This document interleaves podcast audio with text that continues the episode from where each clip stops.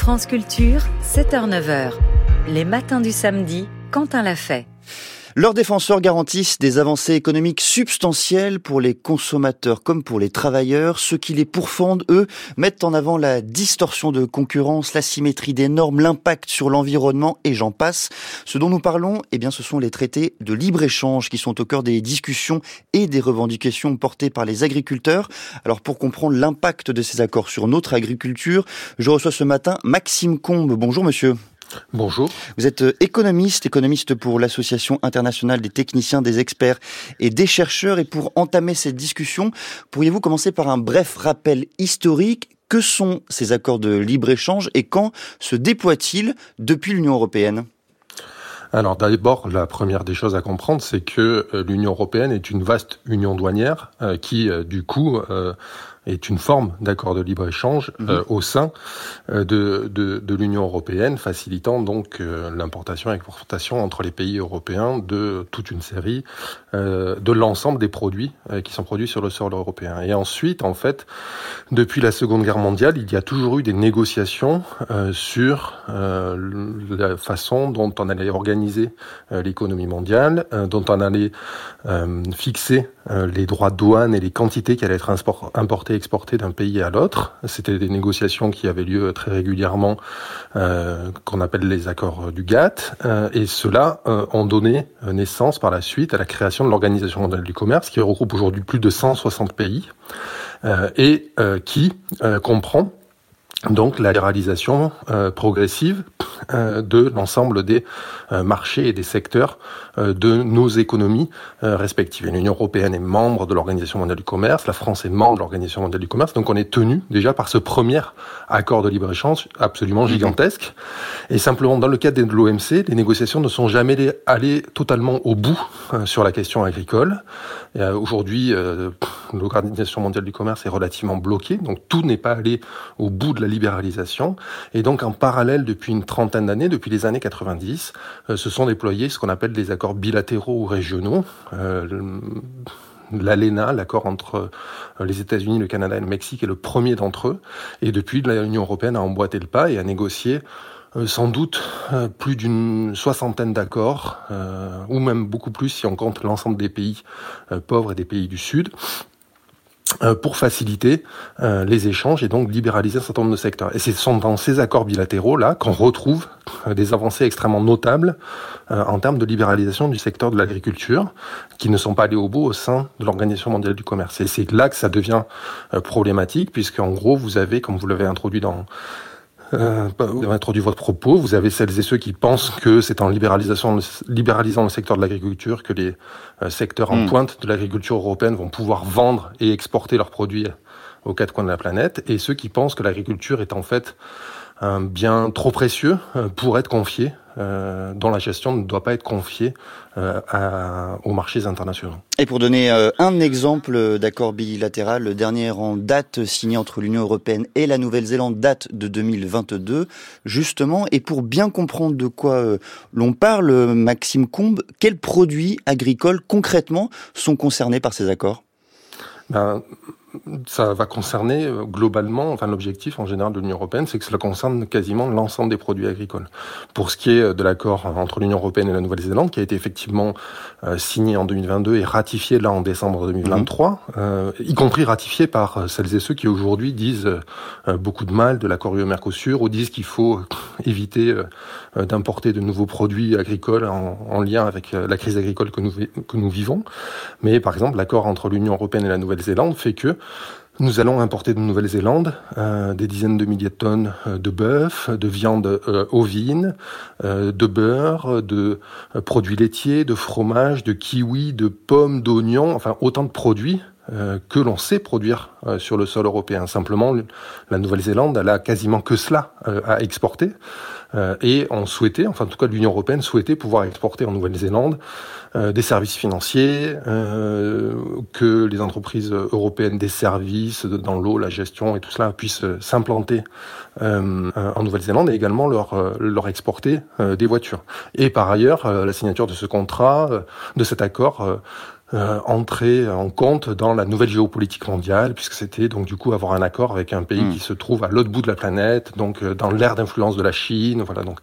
Et donc du coup, de ce fait, euh, le monde agricole a un peu le sentiment qu'on est toujours en train de sacrifier ses productions pour faciliter l'exportation depuis l'Union européenne d'autres types de produits. Et donc là, on a tout le problème qui est en train de se jouer, et c'est-à-dire que dans le monde agricole, vous en avez un, vous avez un certain nombre de sous-secteurs du monde agricole, par exemple la grande céréaliculture, mais également euh, la production de vin et de spiritueux, qui est très encline euh, à exporter aux quatre coins de la planète ces productions. Et par contre, vous avez des productions maraîchères, des productions euh, de fruits et légumes, des productions de, de viande, qui, sur le territoire européen, quand on les met en concurrence avec des productions venant de l'autre bout de la planète qui sont euh, pas euh, dans le même cadre normatique, euh, normatif, du point de vue social, du point de vue environnemental, du point de vue sanitaire, et eh bien là, c'est ce qu'ils considèrent être une concurrence déloyale. Et en ce sens, ils ont plutôt raison. C'est-à-dire que donc du coup, on les met en concurrence, et à la fin, bah, seuls ceux qui seront euh, les plus forts vont pouvoir euh, mm. résister à cette concurrence-là. Et donc, du coup, vous avez une importation croissante en Europe euh, de produits venant de l'autre bout de la planète. Alors, je vais me faire, c'est mon rôle, hein, le défenseur de ces accords et je vous laisserai répondre, Maxime Combe. Je cite notamment l'étude d'impact de la Commission européenne.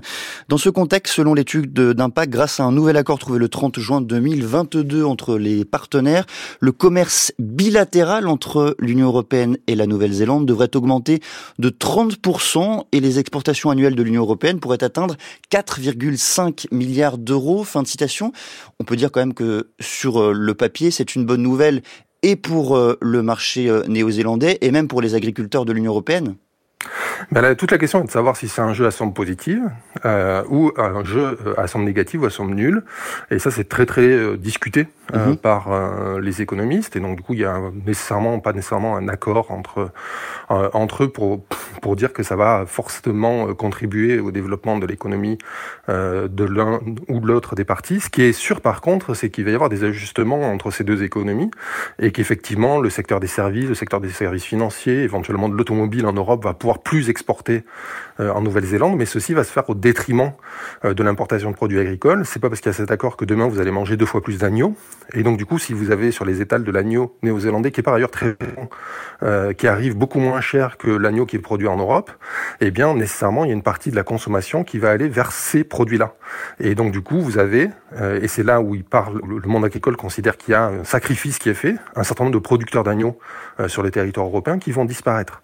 Et donc collectivement en fait, quand on signe cet accord-là, on, est d'accord sur le fait d'exporter euh, des voitures et autres euh, à l'autre bout de la planète, ce qui pose un problème environnemental majeur, euh, et de sacrifier un certain nombre de productions agricoles, de petits producteurs sur le territoire européen, ce qui là pose un problème social, un problème politique, moral, parce qu'en fait, on n'est jamais allé leur expliquer hmm. que, eh bien, pour vendre des voitures à l'autre bout de la planète, mais c'est le cas pour le principal accord euh, qui est en cours de négociation, celui avec le Mercosur. En gros, on est en train euh, de dire à toute une série de, producteurs du monde agricole, on va vous faire disparaître parce que pour nous, l'intérêt majeur en Europe, euh, c'est d'aller vendre des voitures, des produits phytosanitaires, de la petite industrie ou de la grosse industrie au Brésil et en Argentine.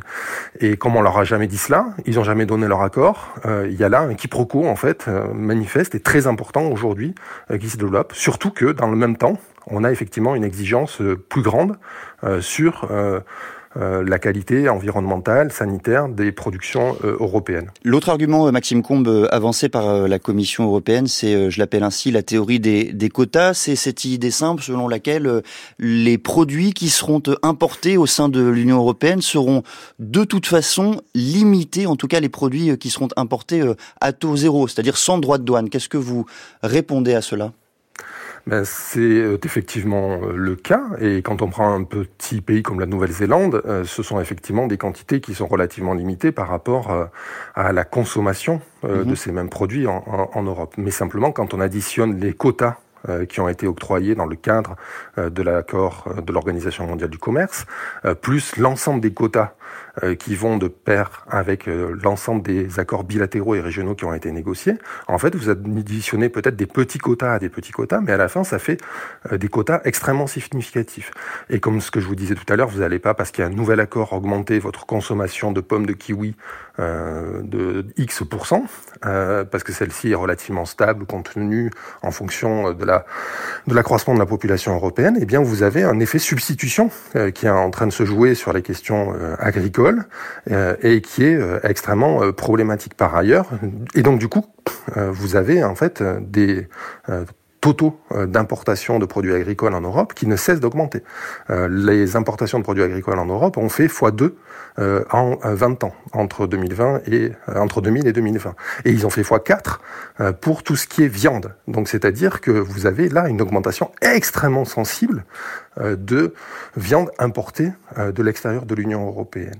Et du coup, les producteurs de viande, et c'est pas étonnant que le mouvement euh, agricole en France soit issu d'une région productrice de viande, avec une une région plutôt tournée vers la polyculture et la production euh, de viande, qui soit euh, à la pointe de la mobilisation euh, agricole, parce que ce sont les premiers concernés mm. par à la fois l'exigence de monter en gamme qui vient de l'Union européenne, des consommateurs et des choix collectifs qui ont été faits, et par le fait qu'on continue de signer des accords de ce type. D'un mot, Maxime Combe, car on arrive déjà au terme de cet entretien, est-ce que c'est un angle mort, ces accords de libre-échange, des décisions qui ont été annoncées hier par Gabriel le Premier ministre? Eh bien, c'est, euh, on, retrouve là toute la contradiction euh, dans laquelle est, est, la France et l'Union européenne, c'est-à-dire que sur l'accord le plus gros qui est en train d'être négocié, l'accord du Mercosur, la France dit euh, on ne le signera pas, mais les négociations se poursuivent, c'est-à-dire qu'il y avait des négociations ce jeudi et ce vendredi euh, au Brésil, euh, et par ailleurs, donc du coup, le gouvernement n'a strictement rien dit sur l'accord avec la Nouvelle-Zélande, l'accord avec le Chili, l'accord avec le Kenya, puis les accords qui vont venir derrière, qui sont en cours de négociation, et donc du coup, on a là, en fait, on essaye d'éteindre euh, cette revendication euh, sur le Mercosur euh, en passant sous silence tous les autres enjeux qui sont en cours de négociation. Merci beaucoup Maxime Combe d'être venu ce matin dans les matins du samedi mettre la lumière sur ces accords de libre-échange et leur impact sur l'agriculture française. Je rappelle que vous êtes économiste pour l'Association internationale de techniciens, des experts et des chercheurs.